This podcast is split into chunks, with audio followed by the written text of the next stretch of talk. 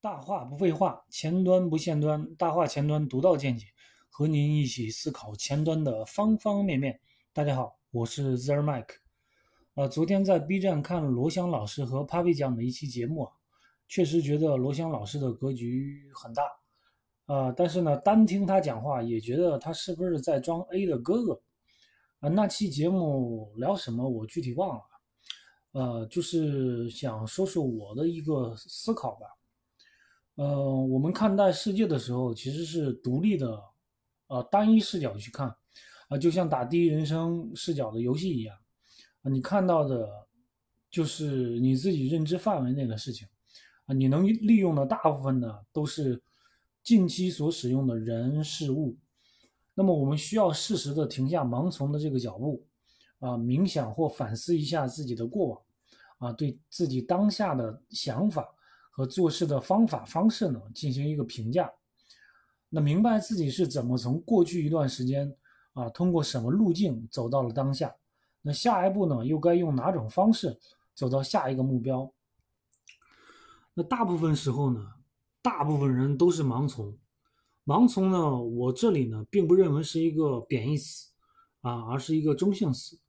因为根据二八定律呢，百分之二十的人领导着百分之八十的人。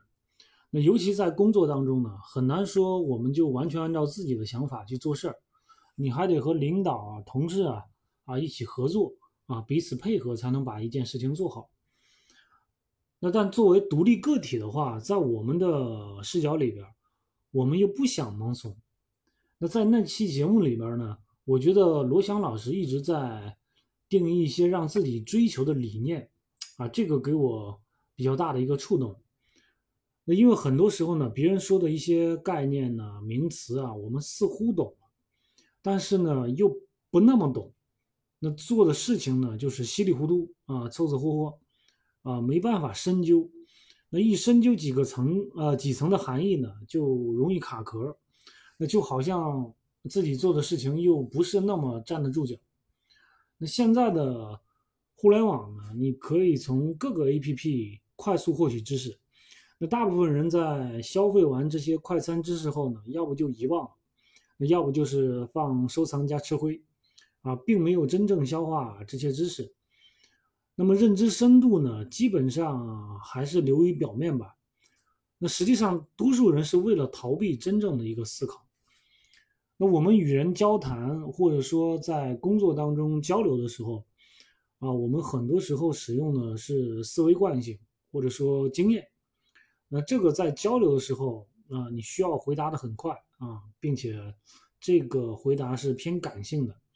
那么你要是偏理性一点的解决方案呢，其实是需要深思熟虑的，啊，需要考虑方方面面，啊，并且花时间去斟酌的。因为简单的回答往往是对具体的问题或事情本身啊做出回答，那么深度的回答呢是在分析具体现象之后，那找出这个抽象规律啊去解决啊类似的问题啊进行举一反三，触类旁通。所以呢，其实有深度的认知能力呢，应该是这样定义啊啊在分析问题的时候能够。跳出问题本身啊，思考更普遍的一个情况。那么在寻求答案的时候呢，能够批判性的啊判断这个答案是否可信。那这么说呢，其实不是那么容易，因为我们嗯太容易受各种内外因素的一个影响啊，去影响我们的判断。那我个人觉得呢，还是需要练习啊，练习笃定啊，练习反思，练习呃排除影响。练习定义啊，训练自己寻找规律的这个能力。那好了，今天就聊到这里啊，我和大家一起共勉啊，谢谢大家，欢迎点赞、评论、转发。